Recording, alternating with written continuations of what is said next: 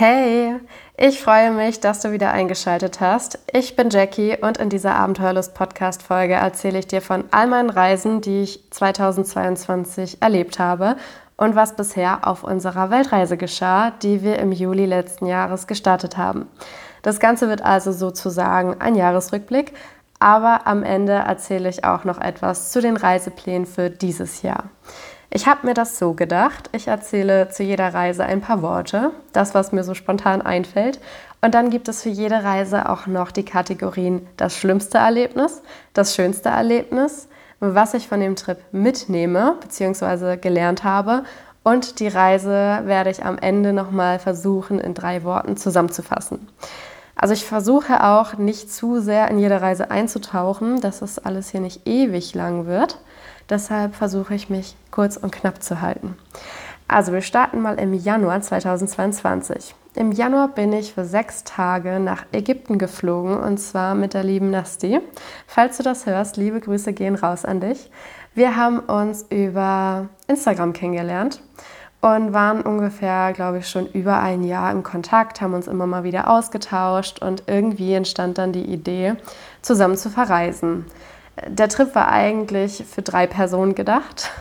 Leider ist uns vor dem Abflug die dritte Person abhanden gekommen und wir sind dann nur noch zu zweit geflogen. Und zwar wollten wir einen Roadtrip machen. Wir wussten von vornherein, dass es relativ untypisch ist, einen Roadtrip durch Ägypten zu machen und vor allem als Frau wahrscheinlich ähm, auch. Ähm, ja, wir waren einfach zwei Frauen, die mit dem Auto durch Ägypten gefahren sind. Und es war echt ein bisschen witzig, was für lustige Blicke wir teilweise bekommen haben. Wir haben uns natürlich auch im Vorfeld echt viel informiert über Selbstfahren in Ägypten und äh, haben uns Erfahrungsberichte durchgelesen. Wir waren uns natürlich auch im Klaren darüber, dass ähm, es Situationen geben könnte, die nicht ganz ungefährlich sind ähm, für zwei europäische Frauen in Ägypten. Ähm, wir haben viele Horrorstories gehört, gelesen. Unsere Eltern haben sich super viele Sorgen gemacht, verständlicherweise auch irgendwo. Aber wir haben gesagt, man kann eigentlich über jedes Land irgendwelche Horrorstories herausfinden, ähm, lesen, sich anhören, aber wir möchten trotzdem dieses Land bereisen und die Kultur ähm, ja, uns ein bisschen näher bringen und wir möchten uns nicht von Vorurteilen oder Dingen, die erzählt werden, davon abhalten lassen, ein Land zu bereisen. Das ist eigentlich oft so unser Motto. Da waren wir uns echt einig. Und deshalb haben wir es halt einfach gemacht und wollten uns vom Gegenteil überzeugen lassen. Und was soll ich sagen, es war wirklich fast ja, der Trip meines Lebens. Es war unglaublich krass, diese Erfahrung. Es war schön, es war spannend. Ähm, es war natürlich auch mal Situationen, wo man sich unsicher war oder wir wollten auch auf keinen Fall nachts fahren. Aber durchweg, muss ich sagen, haben wir eher positive Erfahrungen gesammelt und hatten eine richtig schöne Reise. Es war auch immer total lustig. Ähm, es gab regelmäßig Polizeikontrollen ähm, an bestimmten Ortsbegrenzung, nenne ich es jetzt mal. Und die Blicke von den Polizisten waren immer herrlich, wenn sie zwei Frauen im Auto sehen, gesehen haben, weil es einfach so untypisch war, weil es einfach kein anderer macht sowas Verrücktes anscheinend und schon gar nicht zwei Frauen. Ähm, das Lustigste war auch noch, dass ein Polizist mit uns ein Foto machen wollte, beziehungsweise er mit Nasti. Sie war weiß gekleidet den Tag, schöne lange blonde Haare und ähm, das war was ganz Außergewöhnliches für die dort wohl vor Ort. Ja, aber ich äh, wollte nicht zu lange über jede Reise reden, deshalb komme ich jetzt mal zu unserem schlimmsten Erlebnis oder mein schlimmstes Erlebnis dort an der Reise, während der Reise. Und zwar war es ähm, so, dass wir den Tag relativ lang gefahren sind zu den Pyramiden. Und es war schon leider sehr spät, dementsprechend war es schon dunkel, was wir natürlich nicht machen wollten. Nachts fahren im Dunkeln. Ja, Pech gehabt, war nun leider so.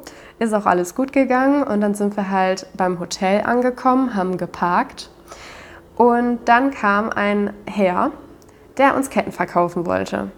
Der Herr sah aber schon ein bisschen hm, ja, weiß ich nicht, für uns persönlich in dem Moment ein bisschen gruselig aus. Und äh, der hat dann gegen die Fensterscheiben geklopft und wollte uns seine Ketten verkaufen.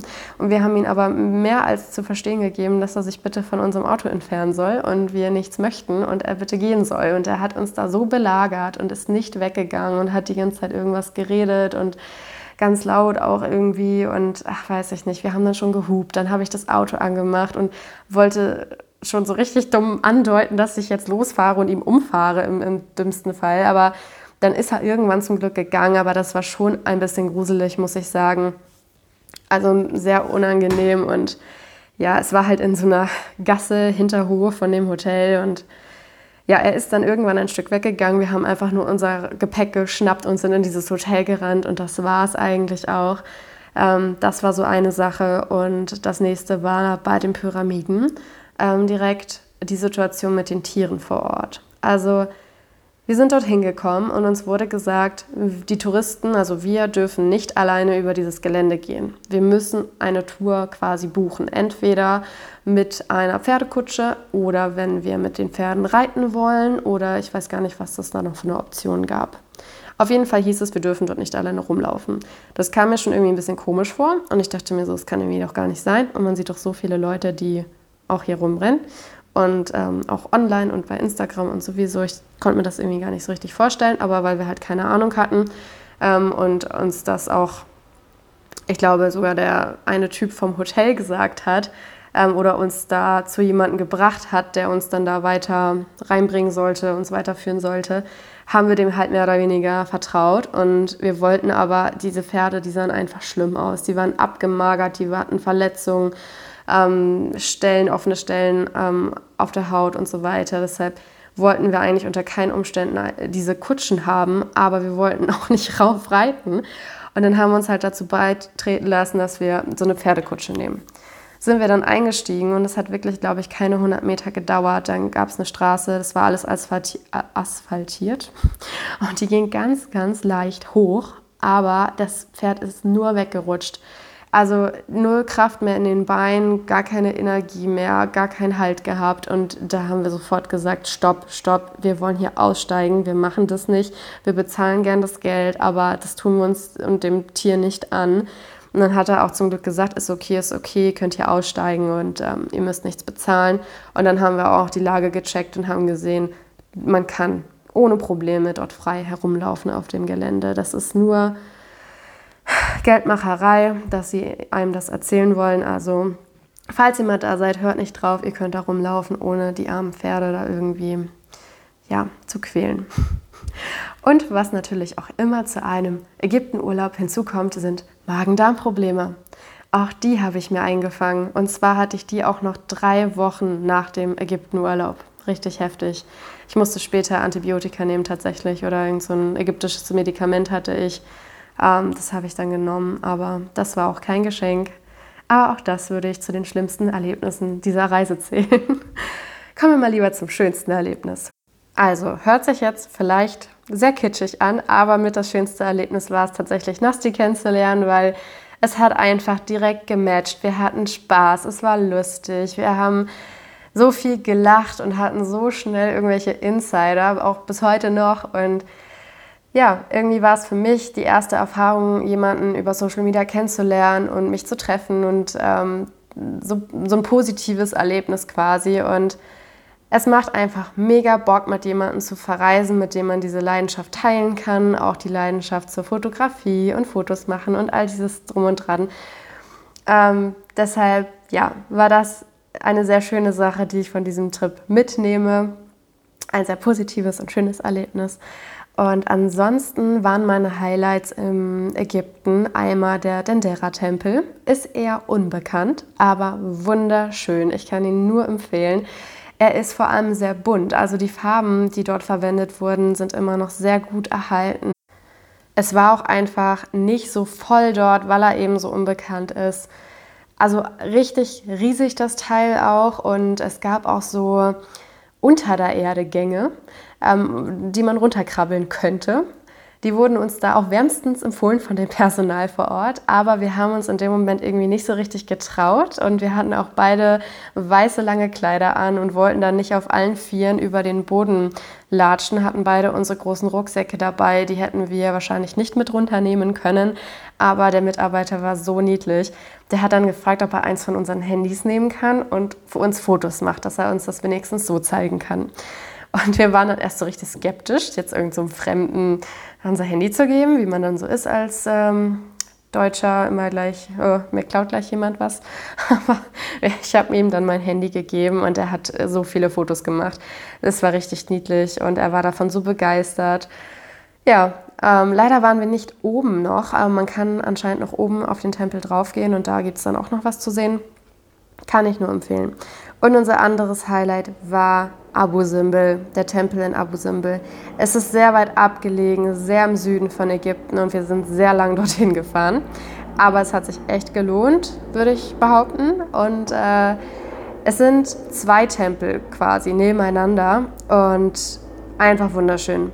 So viele Fotomotive, so viele schöne Ecken, so viel Liebe zum Detail. Also unglaublich, was da erschaffen wurde muss man einmal gesehen haben, vor allem wenn man in Ägypten ist. Und mein anderes Highlight ist, war eher sowas, ja, weiß ich nicht. Ist an sich vielleicht nichts Besonderes für manche, aber wir waren in dem Hotel ähm, in Abu Simbel vor Ort und das war irgendwie, ich weiß gerade leider den Namen nicht, aber es war auch richtig schön gestaltet, voll bunt und mit tollen Mustern und auch super liebe Leute vor Ort und wir haben uns da abends so ein Drei-Gänge-Menü gegönnt, war auch super günstig. Und es war irgendwie voll schön, weil da hat man wieder so ein Stück Kultur irgendwie näher gebracht bekommen und wir saßen dann da, es war warm, die Frösche haben da irgendwie in dem Fluss gequakt und wir saßen da einfach, hatten einen schönen Abend zusammen und haben uns schon auf den nächsten Tag gefreut. Da sind wir dann nämlich nächsten Morgen zum Sonnenaufgang direkt zum Abu Simbel.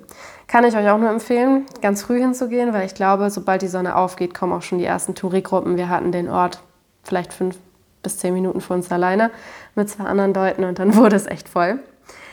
Ja, das waren meine schönsten Erlebnisse in Ägypten. Und was ich von der Reise gelernt habe, ist Folgendes. Vorurteile sind sehr, sehr subjektiv und beruhen auf persönlichen Erfahrungen. Ich habe ja schon am Anfang erzählt, dass uns sehr davon abgeraten wurde, diesen Trip zu machen und wie gefährlich das ist und was da alles schon Schlimmes passiert ist und so weiter und so fort. Und ich finde es einfach schlimm, dass diese Vorurteile oder teilweise natürlich auch wahre Geschichten oder Erfahrungen einfach weitere Reisen verhindern können.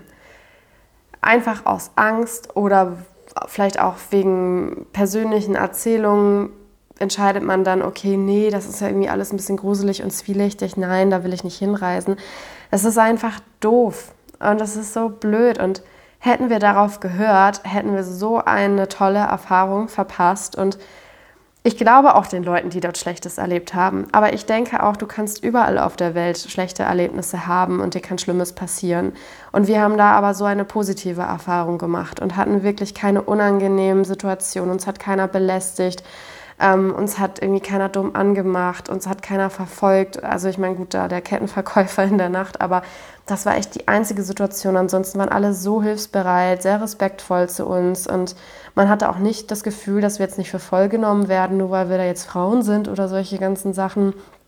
Also echt super, was wir dort erlebt haben und da bin ich sehr dankbar für und ja, das ist einfach das, was ich mitnehme, sich nicht von Vorurteilen oder schlimmen Geschichten davon abhalten lassen, Reisen zu machen. Und sich selber lieber ein Bild machen von der Situation. Die Reise in drei Worten.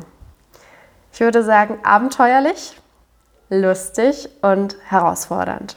Ich habe einfach sehr viel gelernt. Die Reise ähm, hat mir sehr viel klar gemacht. Ähm, ich bin da selber mich hinausgewachsen in manchen Situationen und deshalb ja, das ist äh, der Ägypten-Roadtrip gewesen. Ich versuche jetzt aber mal ein bisschen schneller zu werden, sonst wird das doch eine sehr lange Folge. In April war die nächste Reise. Acht Tage Irland Roadtrip. Auch wieder mit Nasty. Wir fanden den Trip in Ägypten so geil, dass wir es nicht abwarten konnten, wieder zusammen zu verreisen. Deshalb gab es im April direkt den nächsten Roadtrip. Ja, was haben wir geplant? Letzten Endes war unser Plan, glaube ich, schon einmal um Irland herumzufahren, so ungefähr, genau. Und auch noch nach Nordirland rein. Allerdings sind wir immer Experten da drin, super viel sehen zu wollen in so kurzer Zeit, dass wir echt viel fahren müssen und echt viel in einen Tag reinkriegen müssen. Deshalb wird es bei uns manchmal ein bisschen stressig, aber auf jeden Fall immer lustig. ich komme direkt mal zum schlimmsten Erlebnis, was wir in Irland hatten. Also äh, trotzdem sage ich erstmal vorweg, ähm, auch da eine sehr schöne Reise gehabt. Äh, die Leute super extrem offen, super nett. Ähm, wir haben uns jederzeit wohl und sicher gefühlt. Also war eine tolle Reise. Das schlimmste Erlebnis war nur leider, wir hatten manchmal echt mieses Wetter und wir wollten zum Downpatrick Head. Ein super cooler Spot ähm, mit einem sehr außergewöhnlichen, ja, wie nennt man das? Ähm, es ist so ein Felsen, so eine Klippe am, am Meer. Und der Boden auf diesem Felsen ist aber, der sieht aus wie so Mini-Teletubby-Hügel. Keine Ahnung, wie so kleine grüne Hügelchen überall verteilt. Also es sieht irgendwie super cool aus. Ich kann es nicht beschreiben. Googelt das gerne mal. Auf jeden Fall war uns der Spot echt wichtig. Aber es war ein übelster Sturm den Tag. Also man hätte sogar, ich habe es einmal versucht, ich bin rausgegangen aus dem Auto, ich bin fast weggeflogen. Kann man sich echt nicht vorstellen. Das ganze Auto hat gewackelt wie wild, dazu hat es geregnet, wie in Strömen. Also wir konnten den Spot einfach nicht machen, sind dann zur Unterkunft gefahren ähm, und haben es nächsten Morgen nochmal versucht. Aber auch da hatten wir leider keinen Erfolg. Also den Spot konnten wir leider nicht machen und das war eigentlich schon das schlimmste Erlebnis. Ansonsten kann ich nichts Negatives über Irland sagen. Das schönste Erlebnis war zu unserer Zeit, wo wir da waren im Frühling, waren überall Babylämmer. Kleine Babylämmchen in einer Airbnb, wo wir waren. Das war so eine Art kleiner Bauernhof noch mit dabei. Und der Besitzer hatte gerade auch kleine Babylämmchen in dem einen Stall. Und die durften wir uns ansehen und streicheln. Und das war natürlich übelst knuffig, richtig süß. Das fanden wir super. Dann würde ich noch als Highlight ähm, sagen, die Autofahrten mit unzähligen Lachs, Lachsflash, sage ich schon fast, mit Lachflashs. Das ist das, was ich sagen wollte. Dann konnten wir am Strand Auto fahren. Das war auch mega geil. Habe ich vorher nämlich noch nie gemacht. Also ich bin zumindest noch nie selber am Strand Auto gefahren. Und wir hätten niemals erwartet, in Irland einen Strand zu finden, auf dem man Auto fahren kann. Voll verrückt eigentlich. Dann auch die Unterkünfte bei den Einheimischen. Es gab viele Airbnbs, wo man mit den Besitzern im Haus zusammengeschlafen hat. Ähm, dadurch sind wir natürlich auch mehr mit den Einheimischen in Kontakt gekommen. Das ist eigentlich immer cool und ähm, immer spannend, deshalb auch immer super. Und allgemein war es einfach alles sehr schön.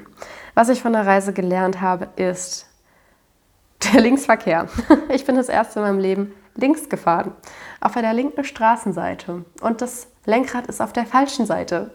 Es war schon ein bisschen verrückt und ich hatte am Anfang am Anfang echt Schiss, vor allem durch die Versicherung und Auto, Mieten und so weiter. Konnte nur ich fahren, weil wir Geld sparen wollten. Und ich, das war ein bisschen viel Pressure für mich. Also ich dachte am Anfang echt so, oh, oh. Aber ich kann euch nur beruhigen, jeder, der das noch nicht gemacht hat und Angst dafür hat, es ist nicht so schlimm, wie man denkt. Es ist eigentlich super logisch und man macht es irgendwann instinktiv, automatisch richtig. Und dabei habe ich einfach wieder nur gelernt, man wächst mit seinen Aufgaben.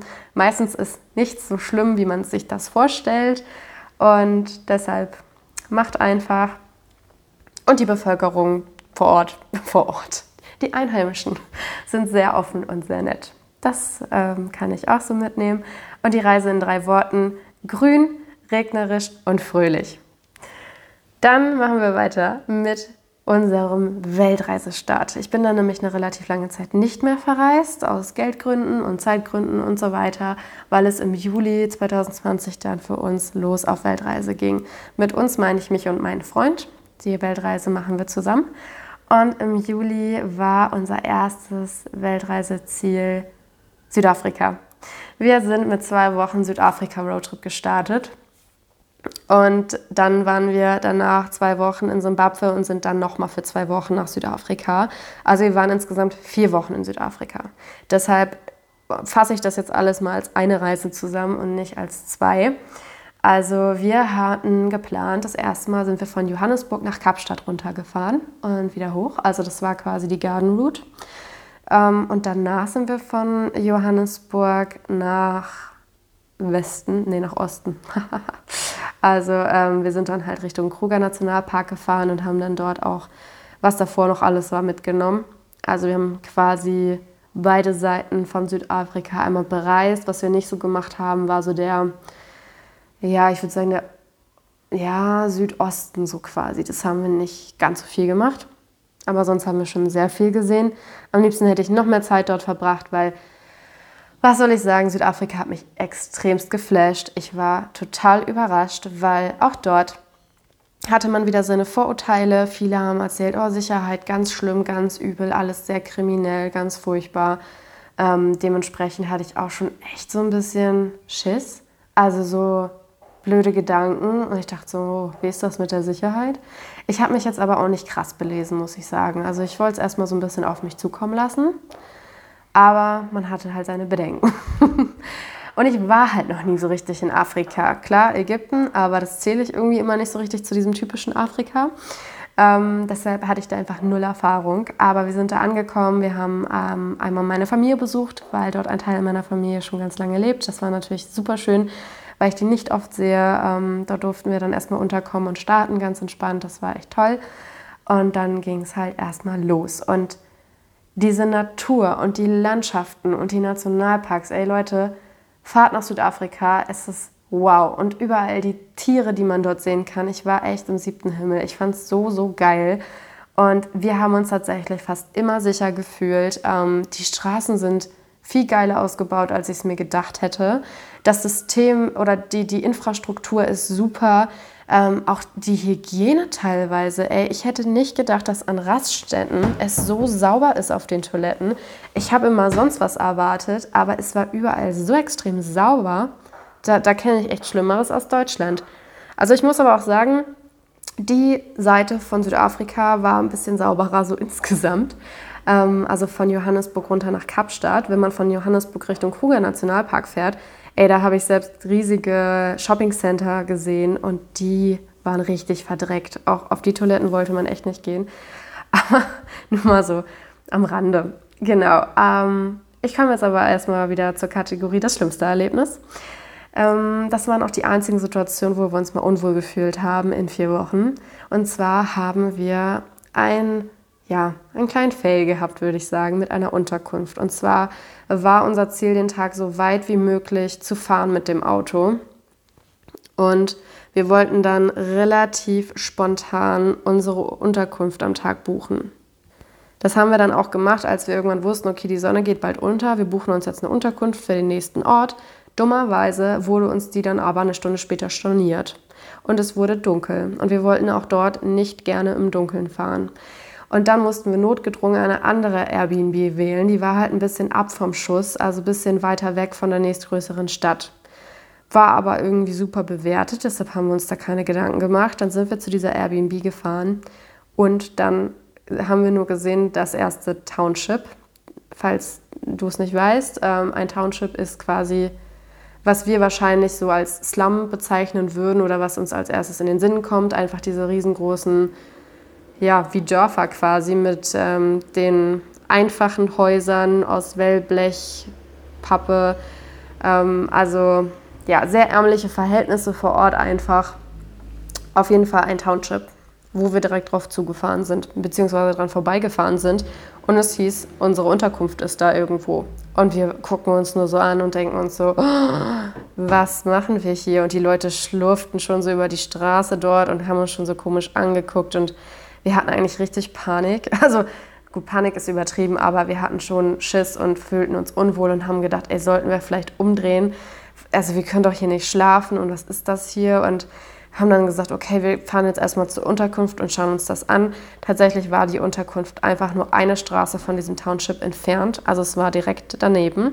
Es war halt dann ein kleines Dorf, ähm, aber halt sehr einheimisch halt. Also da liefen keine weißen Leute rum, nur mal so als Zusatzinfo. Und es war sehr einfach gehalten. Die Dame war aber super lieb, super nett und hat uns dann da noch alles fertig gemacht, so spontan. Und dann dachten wir so, oh, hm, ja, weiß nicht. Und sie hatte dann noch so ein großes Tor. Und dann dachten wir so, okay, vielleicht versuchen wir es einfach mal. Und dann haben da aber übelst viele Hunde gebellt und es war einfach, einfach nur gruselig. Und hinter ihrem Haus, wo es dann zu unserem äh, Schlafzimmer quasi ging, lag auch überall Müll und es war sehr ja, heruntergekommen, sage ich mal. Aber die Unterkunft an sich, äh, das Bett, es war in Ordnung. Aber ich weiß nicht, ich habe mich gar nicht wohl gefühlt. Es war ganz furchtbar für mich. Ich habe nicht geschlafen. Die Nacht draußen hat man immer nur Leute gehört, rumschreien, rumsingen, Feuer angemacht. Es roch nach Feuer überall. Hunde haben gebellt. Es war ganz grauenvoll für mich. Und wir haben einfach auch nur gewartet, bis die Sonne aufgegangen ist. Morgens um fünf oder sechs sind direkt ins Auto gesprungen und losgefahren, so schnell es ging. Also das war unser Erlebnis, was nicht so schön war, aber das kann man auch umgehen, würde ich sagen. Und ich, es ist einfach nichts passiert, aber ne. Und was auch nicht so schön war, was wir erlebt haben, war ein Streik ähm, vor dem Nationalpark, dem Krüger Nationalpark. Wir hatten nämlich eine Unterkunft, die war nur zehn Minuten von dem einen Gate entfernt. Also der Kruger Nationalpark hat ja mehrere Gates. Und wir waren aber nun mal an diesem Gate. Und dann haben da die Leute aus dem Dorf wohl gemeint, sie möchten eine neue Straße haben im Dorf, weil die so schlecht ist. Und dann haben sie den Zugang zum Gate versperrt, also die gute Straße. Da haben sie dann große Sandberge aufgeschüttet, haben überall Glasscherben verteilt, die haben Bäume gefällt und die auf den Boden gelegt, auf die Straße gelegt, den Weg halt versperrt. Und dann kamen wir halt nicht mehr zum Kruger Nationalpark an einem Tag, wo wir eine Safari gebucht hatten morgens, morgens früh rein wollten, weil das die beste Zeit ist ja, wir kamen einfach nicht dorthin. Dann sollten wir einen Umweg fahren. Dann hat dieser Umweg uns halt durch dieses besagte Dorf geführt. Also es war wahrscheinlich auch mit Absicht, damit die Leute sehen, ja, hier, unsere Straße ist beschissen, wir wollen eine neue. Und letzten Endes kamen wir aber nirgendwo anders rein. Also wir hätten einen riesigen langen Umweg fahren müssen, um irgendwie in diesen Park reinzukommen. Und dann war irgendwann die Polizei da und hat dann versucht, schon mal die Straße frei zu machen. Aber man weiß halt auch in Südafrika immer nicht, so sagen selbst die Einheimischen, ähm, ob die Polizei halt mit involviert ist oder nicht. Ähm, das kam uns halt alles schon ein bisschen gruselig vor. Und gerade wenn man da in der Morgendämmerung ankommt, weiß man auch nicht, wer einem als nächstes da vorm Auto steht oder einem den Weg versperrt und irgendwas von einem haben will. Also das war nicht so schön und wir sind dann halt irgendwann reingekommen in den Park, aber da hieß es dann auch schon, wir wissen nicht, ob sie später aus dem Nationalpark wieder rauskommen ähm, zu ihrer Unterkunft. Und wir dachten so, ja, sauber, ganz cool. Und sind wir dann aber, haben aber auch deshalb keine Nachtsafari gebucht, was wir auch geplant hatten. Also ein bisschen blöd alles und nächsten Morgen war es eigentlich noch schlimmer. Da war noch mehr randaliert worden, aber auch das haben sie wieder versucht, alles freizuschaufeln. Aber das Schlimme daran war, dass die den Ortsausgang auch voll gesperrt haben. Die haben Sachen in die Straße reingebohrt. Also die haben das richtig, dieses Dorf abgeriegelt quasi. Und wir wollten dann aber wieder zurückreisen, weil wir unseren Flug kriegen wollten und alles. Und dann mussten wir den Tag selber noch einmal Eintritt beim Kruger Nationalpark zahlen und durch den Park fahren, um überhaupt zur Autobahn zu kommen. Also das war irgendwie nicht so toll und alles ein bisschen unschön und ja, das waren so die Situationen. Ähm, aber das war es eigentlich auch. Ansonsten kann ich jetzt nichts Negatives sagen. Die schönsten Erlebnisse waren auf jeden Fall die Sonnenuntergänge. Also ich habe noch nie so schöne Sonnenuntergänge gesehen wie in Südafrika. Das war amazing. Dann der Edo Elephant National Park, da waren wir als erstes drin, bevor wir im Kruger Nationalpark waren. Würde ich auch nur empfehlen, wenn man noch nicht in dem großen Nationalpark war. Dann ist es wunderschön, es ist halt sehr klein, also es ist überhaupt nicht klein, aber im Vergleich. Ähm, super viele Elefantenherden, hat sich mega gelohnt für uns, weil es einfach der erste Park war, in dem wir waren. Dann natürlich der Besuch bei meiner Familie, das war super schön. Der gute Wein in Südafrika. Wenn ihr Wein mögt, trinkt dort den Wein, Leute. Der war super gut.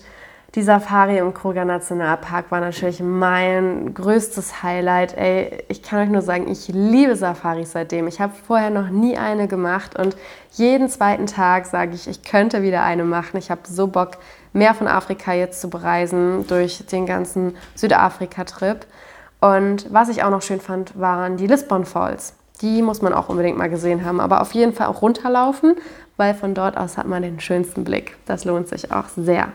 Was ich von der Reise mitnehme, ist, manchmal ist es auch gut, sich nicht zu viele Vorstellungen von einem Land zu machen, sich einfach überraschen lassen Und der Punkt, weniger ist mehr. Damit meine ich, bereist lieber intensiv manche Orte, lasst euch Zeit, bereist das Land intensiver ähm, und lieber nicht zu schnell. Also was mir halt manchmal passiert, ist, dass ich gerne alles sehen möchte, aber dann so richtig durchstresse durch eine Reise und dann manchmal gar nicht richtig ankomme in den Orten, wo ich gerade bin und das gar nicht so aufsaugen kann. Und ich habe einfach für mich gelernt, ich reise lieber langsamer und intensiver und genieße das alles, als zu schnell und eigentlich dann gar nicht so richtig 100% gesehen zu haben.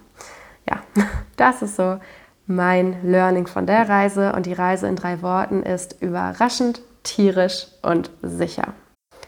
Ich habe ja vorhin einmal erwähnt, dass wir innerhalb dieser vier Wochen Südafrika zwischendrin einmal nach Simbabwe geflogen sind. Das haben wir von Ende Juli bis Anfang August gemacht. Da sind wir für zwei Wochen nach Simbabwe und zwar für einen Freiwilligendienst in einer Wildtierstation. Das war einfach eine Sache, die ich unbedingt mal ausprobieren wollte, weil ich irgendwie das Gefühl hatte, dass es voll mein Ding sein könnte, mal als Freiwilligenhelfer irgendwo zu helfen in einem Projekt. Wir beide lieben Tiere total, finden es super spannend. Deshalb dachte ich mir, probieren wir das doch mal aus, auch im Zuge der Weltreise. Ähm, genau, und deshalb sind wir dann in diese Wildtierstation gegangen. Tatsächlich war das aber ein privates Projekt und kein staatlich gefördertes. Das heißt, dass man die Reise selber zahlt, beziehungsweise den Aufenthalt, das Essen. Also man konnte da nicht umsonst vor Ort sein. Wir mussten das schon alles bezahlen. Aber ich fand es an sich mega cool, mega spannend. Ich habe super viel gelernt in der Zeit über alles Mögliche. Ähm, und es war echt eine spannende Erfahrung und auch so, dass ich sagen würde, ich ähm, würde gerne wieder sowas machen, aber in einem anderen Projekt. Also ich kann ja mal ein bisschen was zu der Station an sich erzählen. Also ähm, vor Ort gab es ganz viele verschiedene Tiere, die in die Station gekommen sind, weil sie entweder verletzt worden sind oder zu krank oder zu alt sind, um wieder ausgewildert zu werden. Aber die meisten sind durch irgendwelche Unfälle oder ja, durch Menschen verletzt worden, kommen dann in diese Station, werden ähm, wieder aufgepäppelt, bis sie wieder ganz gesund sind und werden dann ausgewildert wieder. Also das war uns halt sehr wichtig, dass das ganze Projekt nachhaltig ist und dass alles da zum Wohle der Tiere passiert. Und zu diesen Tieren gehörten auf jeden Fall ganz, ganz viele Paviane. Also Affen, ganz viele Affen. Dann gab es noch die Grünmeerkatzen. Das sind auch Affen. Dann gab es einen Geier mit einem Flügel. Wir hatten ähm, Bushbabys, das sind diese kleinen, ich glaube, es sind auch Affen mit diesen riesen Glubschaugen. ich glaube, die kennt man so vom Sehen. Es gab Eulen, es gab, ähm, oh, wie heißen sie? Die so ein bisschen aussehen wie unsere Rehe, wie die Antilopen, ähm, aber ich glaube noch eine andere Sorte. Dann gab es zwei Zebras, es gab zwei Giraffen, äh, was gab es noch so vor Ort? Ja, ich glaube, ja, es gab Katzen noch, es gab Hunde.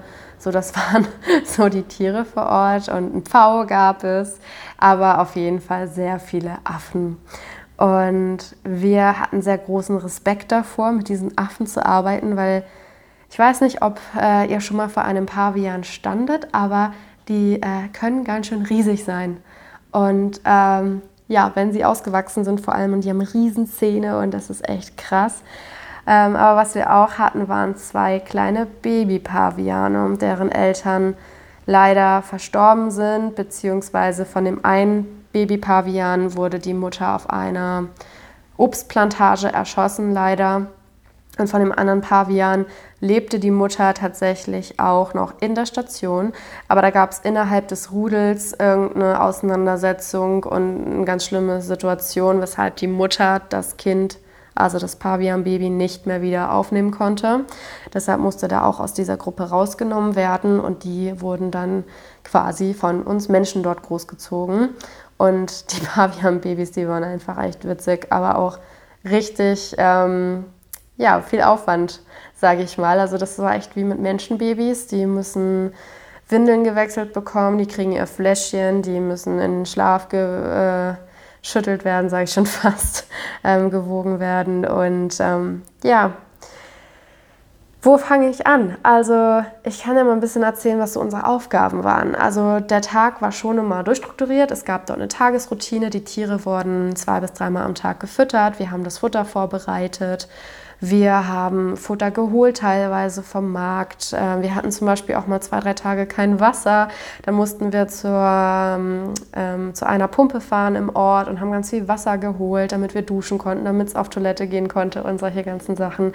Wir haben Gehege gereinigt. Ähm, wir haben uns um diese kleinen Pavianbabys gekümmert. Es gab zum Beispiel einen Tag, da kam mal der Tierarzt. Da hat man dann ein bisschen geholfen und geschaut, wo man auch irgendwie ein bisschen unterstützen konnte das waren halt so oft die Aufgaben, die wir gemacht haben. Dann ging es jeden Tag auf den Bushwalk mit den Pavianen. Das war ähm, für viele immer das Highlight des Tages. Wir haben dann die Paviane aus dem Gehege geholt und sind dann mit denen so ein bisschen dort in dem größeren Gehege quasi, was auch recht riesig war, ähm, spazieren gegangen. Dumm gesagt, dass die so ein bisschen lernen, ihre Umgebung zu erkunden, Essen zu suchen, konnten spielen, konnten klettern, all solche Sachen ja, das waren so Dinge, die wir da echt ähm, am meisten gemacht haben. Und dann gab es immer gemeinsames Frühstück mit allen Helfern und den Mitarbeitern.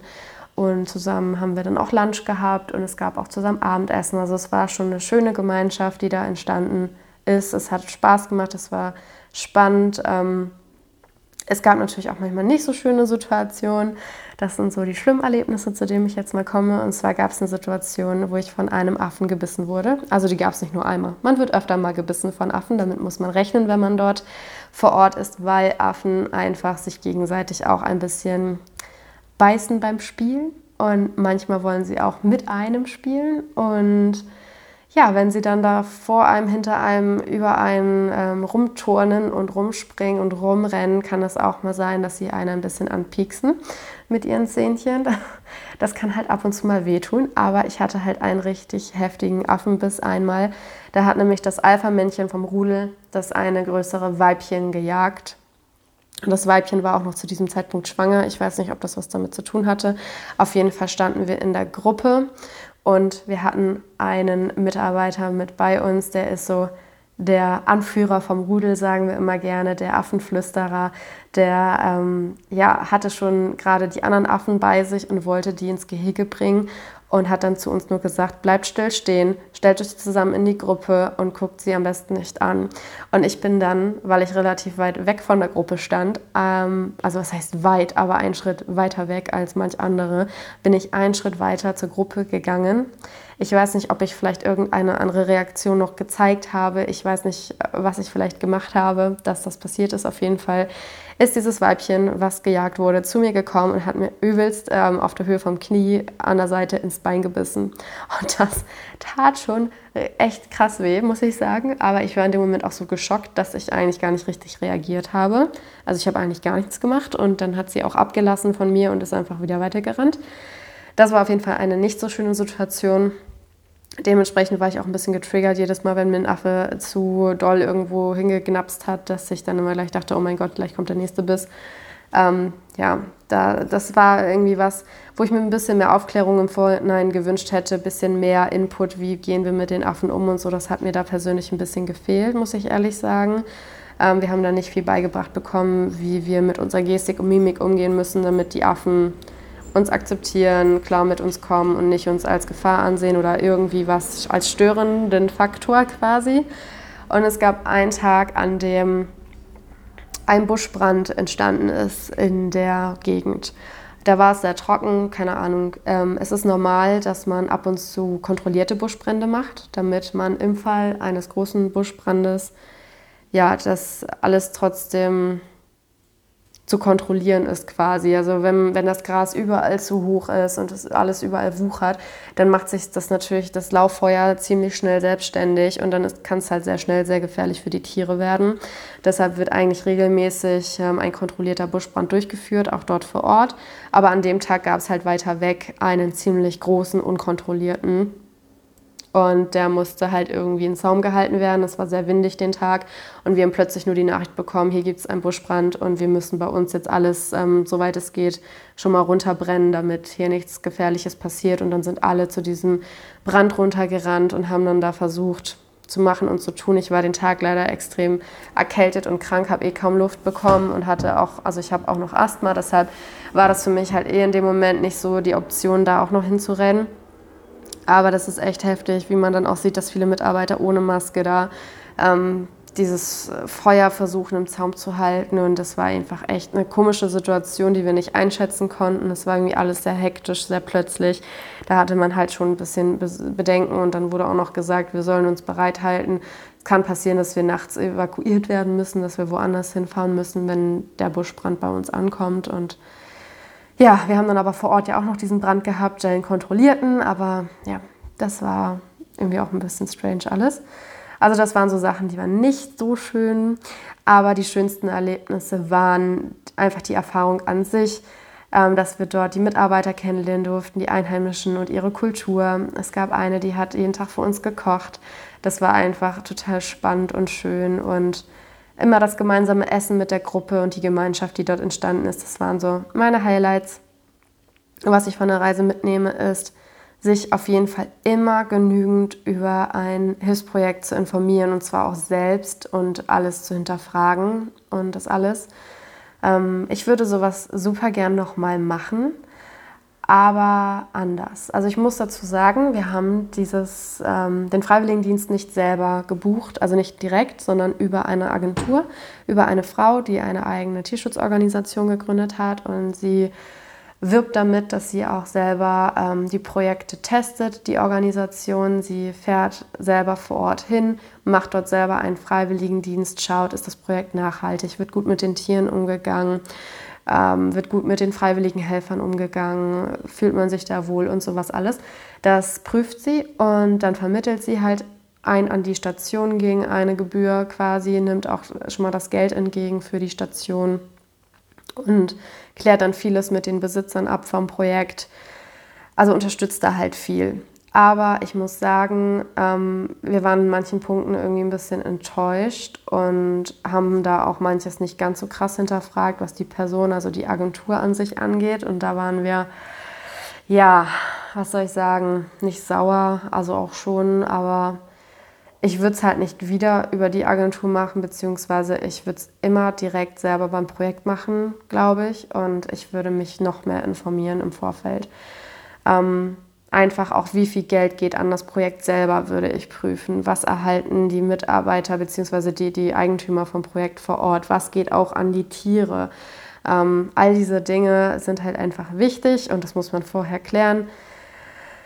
Ja, damit man da nicht irgendwie, damit nicht die falschen Personen sich das meiste Geld einheimsen, sondern es an, richtige, an die richtige Stelle kommt.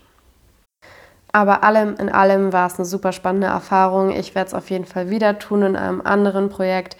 Ich habe wieder gelernt, Strom zu haben, fließend Wasser zu haben, ist ein Privileg und man sollte es jeden Tag eigentlich wertschätzen. Das sind auf jeden Fall die Dinge, die ich dort mitgenommen habe.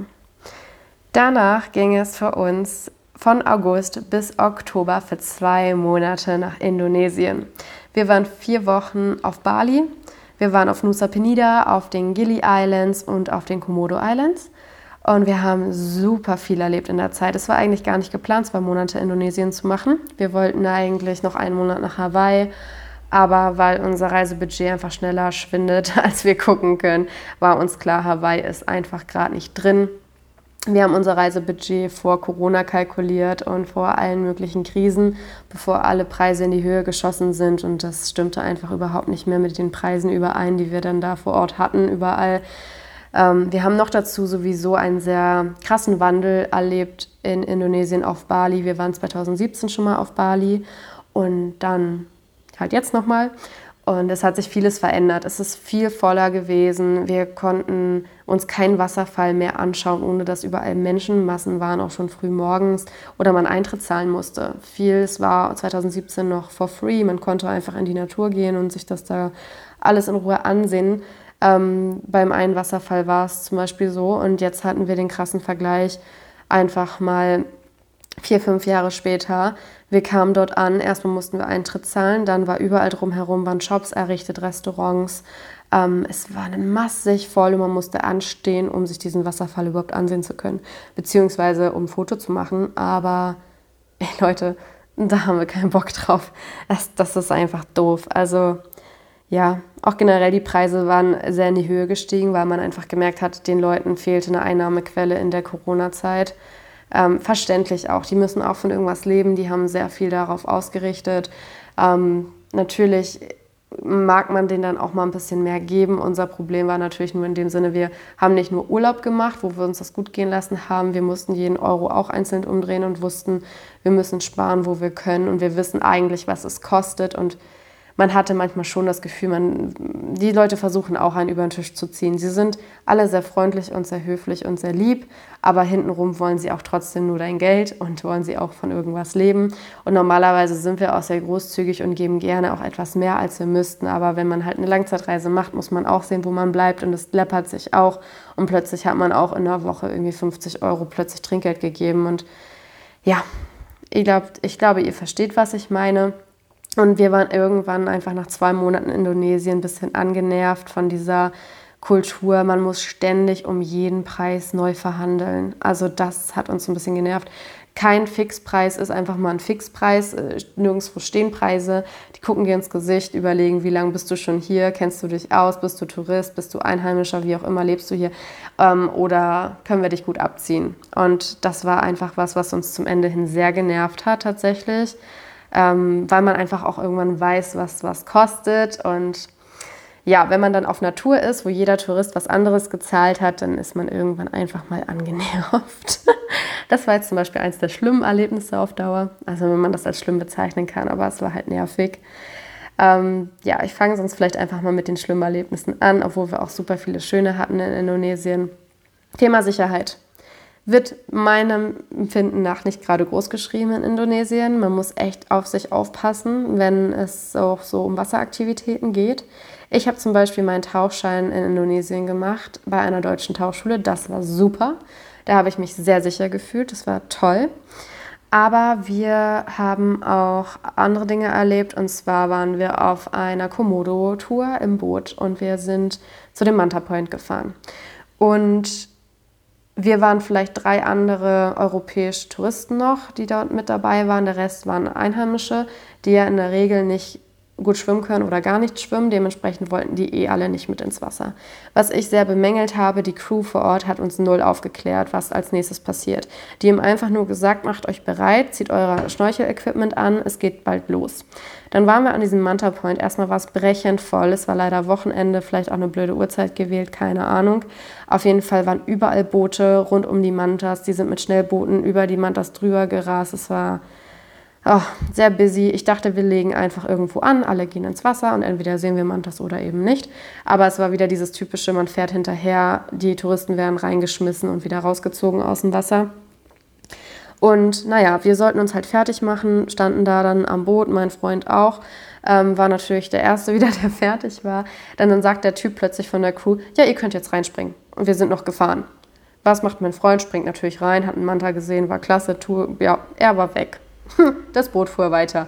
Ich war richtig entgeistert und denke mir so, äh, mein Freund ist da gerade reingesprungen, wir fahren einfach weiter, was ist hier gerade Phase? Und er sagt so, ja, ja, den sammeln wir wieder ein, äh, springt jetzt auch mal bitte runter vom Boot. Dann war ein Spanier dabei, der ist reingesprungen, sein Schnorchel-Equipment ist direkt aufgebrochen, war kaputt, der musste direkt wieder raus und ich war aber auch schon im Wasser. Und was für mich ganz schlimm ist, wenn alles um mich herum einfach nur blau ist. Es, man konnte halt den Boden nicht sehen, es war super tief. Ich hatte keine Anhaltspunkte, es war alles nur blau. Ich war die Einzige im Wasser plötzlich, weil von den anderen niemand reingegangen ist. Ich glaube, auch von der Crew konnte eigentlich keiner schwimmen. Wir wurden auch alle sowieso nicht gefragt, ob wir schwimmen können. Es war einfach nur springt rein, habt Spaß. Ähm, wir wurden nicht aufgeklärt, wo sammeln wir euch ein, überhaupt, wie sammeln wir euch wieder ein. Ich war einfach nur um meinen Freund besorgt. Ich bin Richtung, wo er rausgesprungen ist, geschwommen. Ähm, so schnell es ging. Ich war ein bisschen unentspannt, muss ich sagen. Und das Wasser war durch die Boote extrem aufgewühlt. Das heißt, an der Oberfläche konnte ich nicht viel sehen und ich schwamm und schwamm und schwamm. Und plötzlich kommt mir ein Manta entgegen. Ich glaube, der war nur 10 cm von meinem Gesicht entfernt. Ich habe mich so erschrocken, Leute. Oh mein Gott. Auf jeden Fall ist der ausgewichen. Ich bin weiter, habe irgendwann meinen Freund gefunden. Okay. Aber wir haben das Boot erstmal nicht mehr gesehen. Die sind dann zwar irgendwann zurückgekommen, aber die Strömung war heftig. Ähm, es war einfach generell eine ganz komische Situation. Als ich bei meinem Freund angekommen bin, hat er erzählt, er war irgendwie ein, zwei Meter unter Wasser, ähm, hat sich den Manta angesehen. Plötzlich fährt ein Boot über ihn rüber und Leute springen aus dem Boot auf ihn drauf, auf seinen Rücken. Und ich denke mir so, es kann nicht angehen. Also ich habe es leider so oft in Indonesien erlebt. Leute, die nicht gut schwimmen können zum Beispiel, die dann mit Warnwesten und langen Flossen, ähm, Warnwesten, Schwimmwesten und langen Flossen ähm, um sich schlagen mit all ihren Vieren. Also ja, ganz furchtbar. Sobald die Tiere sehen, haben sie null Gefühl mehr dafür oder null Rücksicht mehr für die anderen Menschen um sich herum. Du bekommst Flossen ins Gesicht geschlagen. Die Leute werden hektisch, die werden laut, die wollen die Tiere sehen ähm, ja, Boote fahren über dich rüber, ähm, weil die auch auf sowas nicht mehr achten. Die Boote fahren auch über die Mantas drüber. Es ist einfach furchtbar, wenn es zu voll ist irgendwo. Also das sind so Sachen, die für mich ganz schlimm sind tatsächlich und wo ich mich auch frage, wo sind wir hier eigentlich? Also einfach auf sich selber aufpassen, weil man es nicht von den anderen erwarten kann. Auch beim Tauchen auf den Komodos wurde ich leider ein bisschen enttäuscht. Ähm, das waren mein sechster, siebter und achter Tauchgang sollten das werden. Und wir hatten einen Guide, der, ja, den haben wir da kennengelernt halt. Ne? Und der erste Tauchgang war super, der war mega und er war auch ganz begeistert, wie toll ich schon tauchen kann und alles. Ähm, ja, und dann sollte der zweite Tauchgang losgehen. Und auch da sind wir einfach rein und da habe ich dann gemerkt, wie heftig die Strömung plötzlich ist. Und er hat gesagt, die Strömung ist ein bisschen stärker, aber er hat mich ja tauchen gesehen und er ist sich sicher, dass ich das hinbekomme.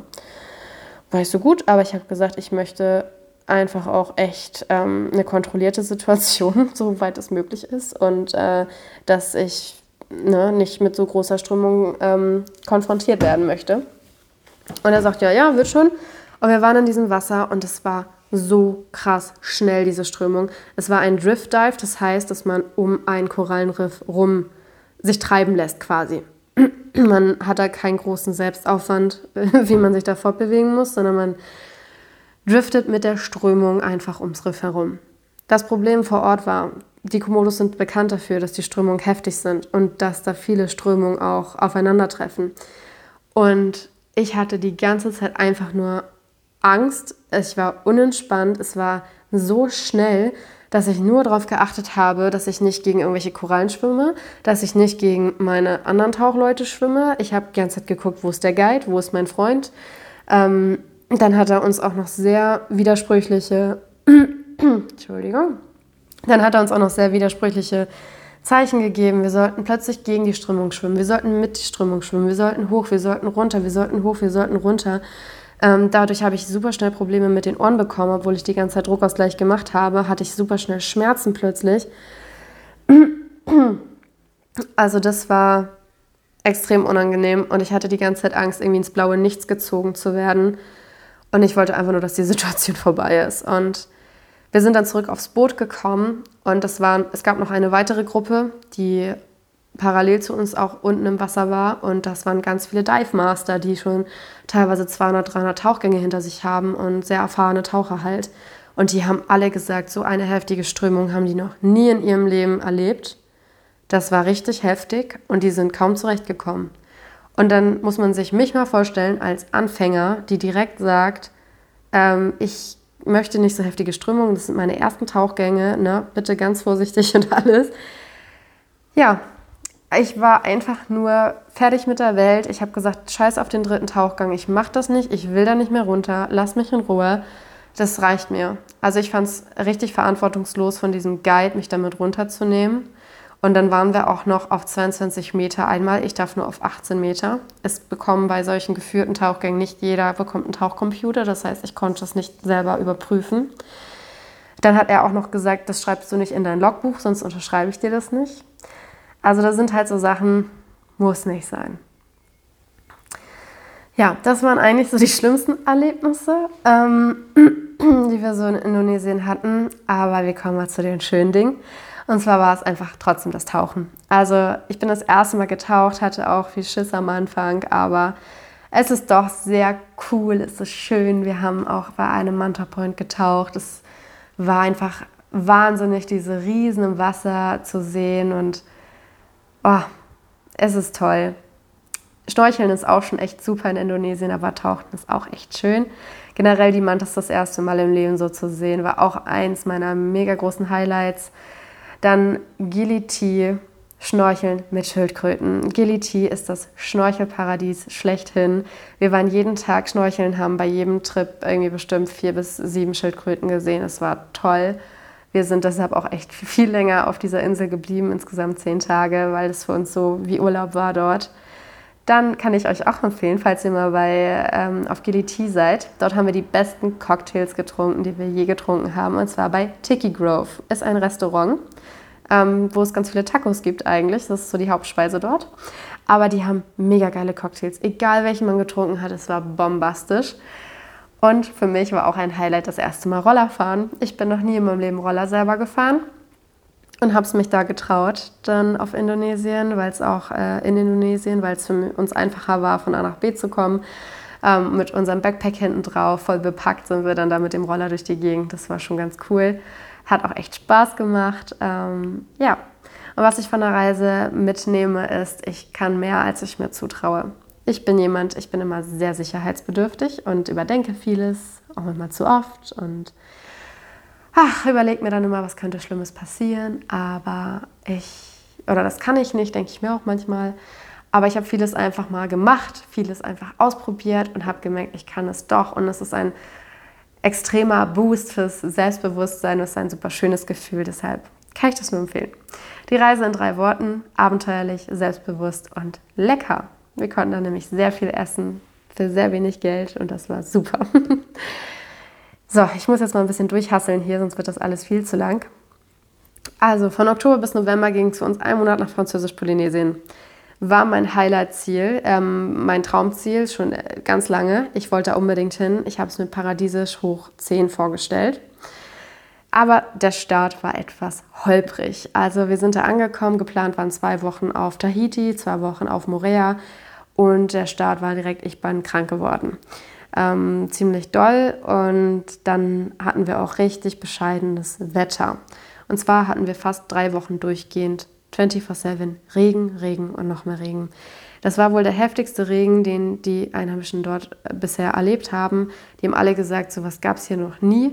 Und mit 24-7 meine ich auch 24-7. Also nicht mal zwei Stunden, dann irgendwann später nochmal zwei Stunden, sondern durchgehend. Durchgehend hat es geschüttet. Die Straßen sind kaputt gegangen. Die mussten repariert werden, weil die darauf nicht ausgelegt waren. Also dadurch kann man sich vielleicht vorstellen, dass das wirklich heftig war. Und dann war ich halt auch noch krank, dann ist mein Freund krank geworden, dann bin ich noch mal krank geworden. Das heißt, unsere ersten zwei Wochen waren eigentlich nur beschissen, auf gut Deutsch gesagt. Teuer, beschissen und doof. Wir waren nur in dieser Bude. Ähm, die Luftfeuchtigkeit war irgendwann so hoch da drin, dass unsere Sachen angefangen haben zu schimmeln, obwohl wir versucht haben zu lüften, zu trocknen, weiß nicht was. Wir hatten einfach gar keine Möglichkeit mehr, weil alles nass war draußen drin, überall. Ähm, es gab keine Heizung, es gab nichts, kein Föhn, wir, konnten, wir hatten keine Möglichkeiten. Meine Bürste hat geschimmelt, meine Zahnbürste, meine Bambuszahnbürste, unsere Backpacks, Handtücher, ähm, meine Kameratasche, ähm, die Kulturtaschen, also richtig blöd einfach. Und wir haben echt nicht viel gesehen. Und noch dazu muss man auch sagen, ohne Roller, ohne Auto kommt man dort nicht voran. Die öffentlichen Verkehrsmittel sind dort einfach so gut wie nicht vorhanden. Und wenn, ähm, ja, fährt der Bus vielleicht ein bis zweimal am Tag und auch nicht zu den Zeiten, die er angesagt hat. Und schon gar nicht dort, wo wir gewohnt haben, in der Airbnb oben auf dem Berg. Also das war alles ein bisschen ungünstig, hat uns sehr viel Geld gekostet, sehr viel Nerven, sehr viel Kraft. Aber dann ging es nach Morea. Darauf habe ich mich sehr gefreut. Wir haben gehofft, dass wir dort einfach mal mehr erleben können. Und die Insel ist super schön. Leider war da auch die erste Woche sehr regnerisch und auch noch die andere Woche, aber wir hatten auch ein paar Sonnentage. Wir haben uns da auch einen Roller gemietet, war auch unglaublich teuer, 43 Euro am Tag. Also mal im Vergleich, in Indonesien bezahlt man 4 bis 6 Euro pro Tag. also ja, ähm, aber die, die Berge vor Ort waren wunderschön, der ganze Vibe, das war echt so eine Mischung aus Neuseeland und Hawaii irgendwie so von der Kultur und ach ja, die ganzen schönen Blumen und Kokosnüsse und Bananen, also es war schon so der Island-Vibe, den man sich dann vorgestellt hat. Aber tatsächlich muss man sagen, man muss das Geld einfach überhaben für diese Reise. Man möchte was erleben und dafür muss man einfach ein bisschen mehr Geld raushauen. Und ansonsten, ja, man kann da vieles machen, auch für günstig Geld und so weiter. Aber ja, weiß nicht. Ähm, es war einfach überhaupt nicht so, wie ich es mir vorgestellt habe, um ehrlich zu sein. Und ähm, ja, ich dachte, das wird die Reise meines Lebens und es war eigentlich somit der ernüchternste Trip, den wir bisher auf der Weltreise hatten. Ähm, ja, ich weiß nicht. Also ich würde es trotzdem empfehlen. Also Morea ist wunderschön und wenn man Urlaub macht und sich gönnt, dann hat man da eine geile Zeit garantiert. Unser ähm, Highlight war da auch auf jeden Fall die eine Sandbank, wo man mit äh, Schwarzspitz-Riffhain ja, und Stachelrochen schwimmen konnte. Das war mega, das war bombastisch. Wir hatten da aber auch eine geführte Tour für knapp 100 Euro und sind da schnorcheln gewesen, noch an Korallenriffen, die uns da ganz schön angepriesen wurden. Aber letzten Endes im Vergleich zu Indonesien war das ein Schiss. Also da waren vielleicht drei, vier Fische, das war es dann und es war auch nicht irgendwie krass. Wir haben zwar auch eine Schildkröte gesehen und einmal so Eagle Race, ich weiß gerade nicht, wie sie auf Deutsch heißen, Adlerrochen, keine Ahnung. Auf jeden Fall ähm, gibt es da ein bisschen was zu sehen, aber es ist nicht, bei weitem nicht so vielfältig und so artenreich wie Indonesien zum Beispiel oder Ägypten. Dementsprechend waren wir da von der Unterwasserwelt nicht ganz so überzeugt. Wir dachten, wir können da jeden Tag ins Wasser und schnorcheln. Es war einfach nicht der Fall. Ja, ähm, war halt ernüchternd und alles teuer, unglaublich teuer. Das teuerste Ziel bisher, ähm, bei dem wir waren. Aber ich würde halt empfehlen, es gibt einen Pass, den man sich kaufen kann für alle Inseln in Französisch-Polynesien, also zumindest für viele davon. Und der kostet je nach Saison, glaube ich, zwischen 200 und 500 Euro. Der ist 30 Tage gültig und in einer bestimmten Reihenfolge kann man damit Inselhopping betreiben, also von einer Insel auf die nächste fliegen. Und das würde ich auch jedem empfehlen, der ein bisschen mehr Geld über hat, für einen Urlaub zum Beispiel. Aber im Zuge einer Weltreise würde ich es nicht empfehlen, wenn man als Backpacker unterwegs ist und echt günstig leben will. Es gibt keine öffentlichen Verkehrsmittel, man ist auf Taxi oder, oder Mietwagen angewiesen und das ist unglaublich teuer. Ähm, ja, das so als Fazit dazu. Aber ansonsten würde ich dann Morea, Bora Bora machen, mir dann die anderen Inseln dort anschauen, wenn man so einen Inselpass hat. Das lohnt sich dann, glaube ich, schon. Man kann eine schöne Zeit haben, wenn man dort Urlaub macht, würde ich mal so behaupten. Ja, also unser schlimmstes Erlebnis habe ich damit auch schon ähm, genannt, glaube ich. Und das schönste Erlebnis auch mit den Haien und Rochen und auch mit der Saftfabrik auf Morea. Ähm, kann ich euch noch kurz erzählen. Es gibt eine Saftfabrik vor Ort und die produzieren da ihren ähm, Saft, wie die, das Wort Saftfabrik schon sagt, und Rumsorten, Weinsorten, ein mega geiles Zeug. Man kann dort kostenlos eine Verkostung machen und auch super günstig diesen Saft kaufen und ähm, richtig cool, so einen tahitianischen Fruchtcocktail, so ein ganz typisches Ding dort vor Ort. Das war mega cool und auch die Früchte. Also die schmecken so intensiv, so bombastisch gut. Die Bananen, die Kokosnüsse, die liegen dort überall rum. Also die kann man sich for free einfach mitnehmen. Und es ist sau lecker. Das ist super cool. Also was ich von der Reise mitnehme, es ist nicht alles Gold, was glänzt. Ähm, viele Einheimische vor Ort leben tatsächlich auch in sehr ärmlichen Verhältnissen, was wir nicht gedacht hätten, weil es halt so ein teures Land ist. Ähm, wir dachten, dass es halt auch irgendwie dann ein reiches Land ist. Es lag viel Müll rum, ähm, auch gerade an den Stränden. Die Strände sind halt nicht weißer Sandstrand, puderweißer Strand, ähm, äh, Pudersandstrand meine ich. es waren vieles tote Korallen, viele alte Palmblätter, alte Kokosnüsse. Ähm, einfach auch so Müll, der da teilweise rumlag. Also es sind nicht traum traumhafte Strände auf Morea gewesen. Ich weiß nicht, wie es auf Bora Bora aussieht, aber das Bild, was man vermittelt bekommt mit den Hotels, ähm, mit den Überwasser- Bungalows. Das ist halt nicht so krass die Realität, wenn man nicht gerade in solchen Hotels unterkommt. Und auch in solchen Hotels. Wir haben uns mal zwei, drei von innen angesehen. Ähm, ganz frech. und waren mal bei diesen Überwasser-Bungalows und da schwimmen nicht irgendwelche Haie oder Rochen rum. Das ist dann vielleicht mal ganz vereinzelt, ganz selten und meistens werden die angefüttert. Also ja, es ist nicht alles so, wie man es immer online sieht bei den Luxusresorts. Ähm, genau, das ist so, was ich mitnehme und meine Reise in drei Worten in Französisch-Polynesien. Regnerisch, schwierig und teuer. Dann ging es für uns von November bis Dezember für einen Monat nach Neuseeland. Und es war so unglaublich, unfassbar schön, diese Reise. Also es war echt krass. Wir waren in Französisch-Polynesien echt in einem krass harten Stimmungstief, muss ich sagen. Und äh, durch Neuseeland wurden wir da so rauskatapultiert. Wir hatten wieder gute Laune, wir hatten Motivation, wir hatten Spaß am Reisen. Wir wollten einen weiteren Roadtrip dort machen, hatten uns dann nach einem Campervan umgesehen zur Miete. Aber was soll ich sagen? Ich kann euch nur empfehlen, wirklich sechs Monate bis ein Monat im Voraus, äh, bis ein Jahr im Voraus, euch ein Campervan zu mieten, weil es war alles ausgebucht oder extremst teuer. Dementsprechend mussten wir dann schon mit dem Gedanken spielen, ob wir uns ein Auto kaufen. Aber das wäre in vier Wochen noch alles super stressig gewesen, wieder mit dem Verkauf. Das heißt, das war eigentlich auch keine Option. Also wir waren irgendwie schon ein bisschen aufgeschmissen, muss ich sagen. Aber es war halt nicht möglich, das schon so weit im Voraus zu planen für uns während der Weltreise. Und dementsprechend haben wir dann irgendwie Glück gehabt. Mein Freund hat eine Website gefunden, die heißt Camplify oder Camplify. Und auf dieser Website können Privatpersonen ihren Campervan vermieten oder ihr Wohnmobil. Das ist sowas wie Airbnb, aber halt nicht für Wohnungen oder Zimmer, sondern halt für Campervans. Und darüber haben wir noch einen Campervan ergattern können für unsere Reisezeit dort. Also das war echt ein Lucky Shot. Und dann ging es eigentlich auch direkt los. Wir sind in Auckland angekommen und wollten dann einmal komplett runter in den Süden und auf der anderen, also auf der einen Seite runter, auf der anderen Seite wieder hoch.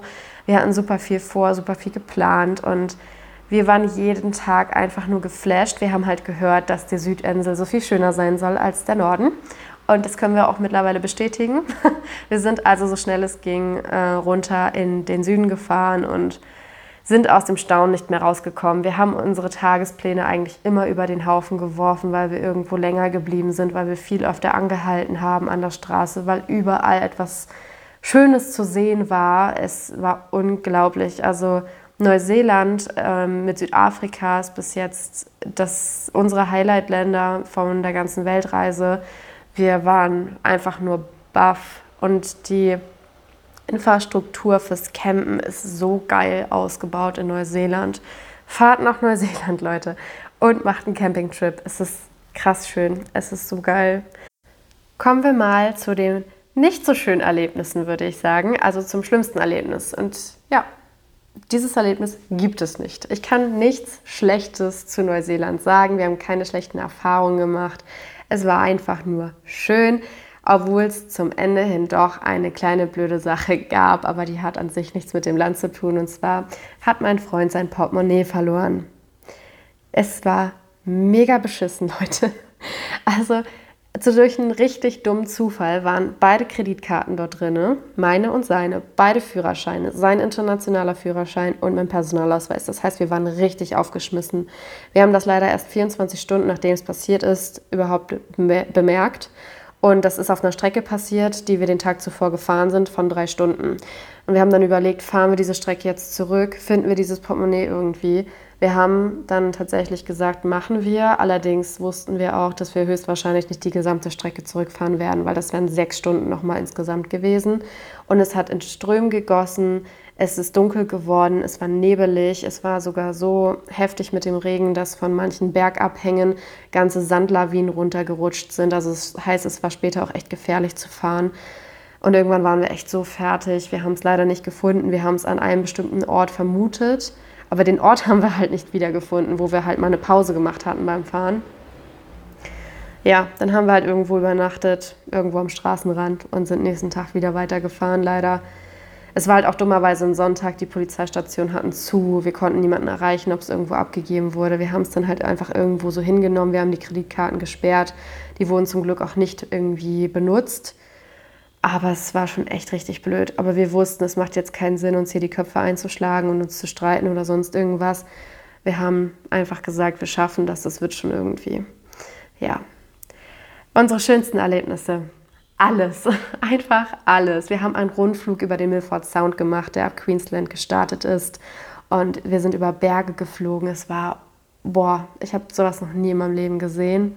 Wir haben da einmal gesagt, wir gönnen uns mal richtig was. Es war, oh, macht es einfach einmal in eurem Leben. Hobbiton, das Filmset von Herr der Ringe. Wir sind keine krassen Fans, aber wir fanden es trotzdem super cool. Es war super, super cool. Die Waitomo Caves, die Glühwürmchenhöhlen. Bombastisch schön.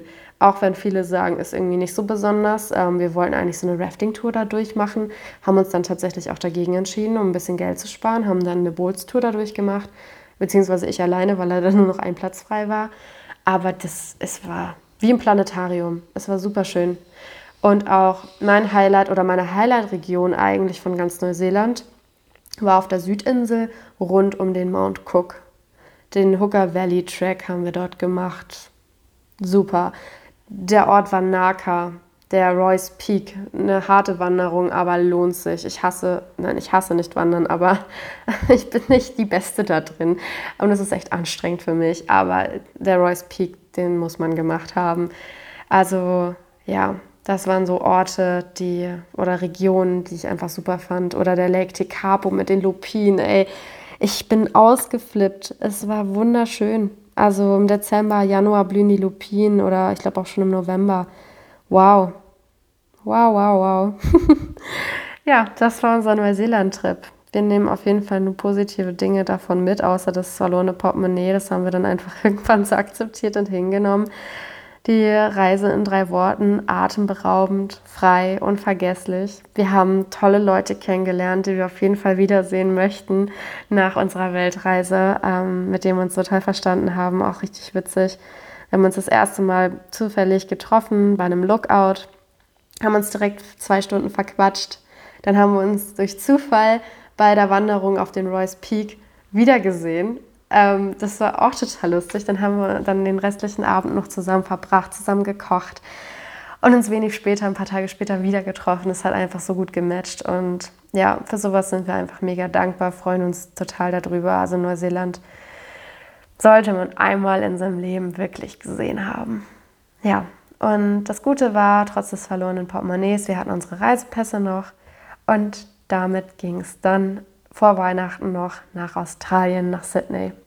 Da sind wir jetzt auch gerade. Ich nehme die Podcast-Folge gerade hier in Sydney auf. Und ja, der Start war gut. Wir hatten uns hier ein Hostel gemietet am Bondi Beach über Weihnachten und Neujahr. Wir waren Weihnachten noch bei einer Freundin der Familie eingeladen. Das war auch total schön, weil es einfach ein bisschen familiärer war, ein schönes Umfeld und haben hier auch Silvester verbracht. Das war zwar ein Silvester der ganz anderen Art und es war super voll, aber das Feuerwerk war bombastisch. Wir haben das 2017 auch schon einmal hier gesehen. Auch wunderschön und sehr toll. Und wir haben hier auch bis jetzt richtig tolle Menschen kennenlernen dürfen. Und wir freuen uns jetzt, weil es geht bald los auf Roadtrip. wir sitzen hier gerade so ein bisschen fest. Durch das verlorene Portemonnaie hatten wir echt viele Schwierigkeiten, um Geld zu bekommen hier, Bargeld. Wir mussten hier australische Konten anlegen, mussten das Geld transferieren. Das war über Weihnachten und Neujahr auch alles ein bisschen schwierig und hat auch lang gedauert. Jetzt haben wir aber endlich ein Auto bekommen. Wir haben ein Auto gekauft und es geht jetzt hoffentlich so schnell. Es geht auf Roadtrip. Wir machen einen Teil der Ostküste, wir machen die Südküste und die Westküste ach, wir, wir sitzen auf heißen Kohlen, wir wollen los, müssen jetzt aber noch ein paar Dinge erledigen, bis es losgehen kann. Aber wir sind Feuer und Flamme und haben Bock. Wir haben richtig Bock. Was mich auch noch dazu bringt, jetzt ein Abschlusswort zu verfassen, die Reiseplanung für 2023. Wir sind jetzt noch für zweieinhalb Monate in Australien, werden hier hoffentlich eine schöne Zeit haben.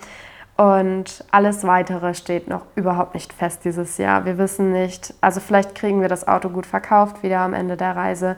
Wir wissen allerdings nicht, ob das alles durchhält, ob wir unfallfrei bleiben und so weiter. Also wenn wir mit einem guten Gewinn das Auto verkaufen und wir noch Lust haben, werden wir vielleicht noch für ein, zwei Wochen Abstecher nach Asien machen, uns es gut gehen lassen, aber dann auch voller Vorfreude wieder zurück nach Hause fahren. Wir werden keine zwölf Monate leider unsere Weltreise machen, einfach aus finanziellen Gründen. Aber das ist nicht so schlimm, weil wir unser Zuhause so sehr vermissen und auch ganz viele Projekte haben, die wir zu Hause angehen möchten. Deshalb ist es alles gar kein Thema. Und dann werden wir mal gucken, äh, was dann so passiert noch 2023. Ich habe zum Beispiel mega Lust auf Namibia, vor allem mit meiner Family, äh, weil ich irgendwie finde, dass Safari-Trips voll geil sind für Familienurlaube. Da, das würde ich echt gerne machen 2023, einfach generell mehr von Afrika sehen. Ähm, dann habe ich Lust auf mehrere kleine Städtetrips, sowas wie Paris, Rom oder London in der Weihnachtszeit, ist auch noch ein Traum von mir. Das sind so Dinge, aber das kommt dann vielleicht auch alles in den nächsten Jahren. Das muss nicht alles 2023 mehr passieren. Wir müssen erstmal wieder arbeiten, erstmal wieder Geld verdienen. Dann habe ich Lust auf Saudi-Arabien oder Marokko, einfach mal wieder was ganz anderes. Oder ein Türkei-Roadtrip, habe ich auch mega Lust drauf. Und auch mehr Ausflüge in Deutschland einfach zu machen, Deutschland mehr erkunden. Wir haben so viele schöne Orte, so viele schöne Ecken, Schlösser und Burgen und auch Natur. Ähm, und manchmal weiß man das gar nicht zu schätzen. Man guckt immer so in die Ferne, dabei hat man vor der Haustür auch so viele schöne Dinge. Ja, das sind so die Pläne für 2023. Aber erstmal genießen wir das hier und jetzt, erkunden Australien, beenden unsere Weltreise.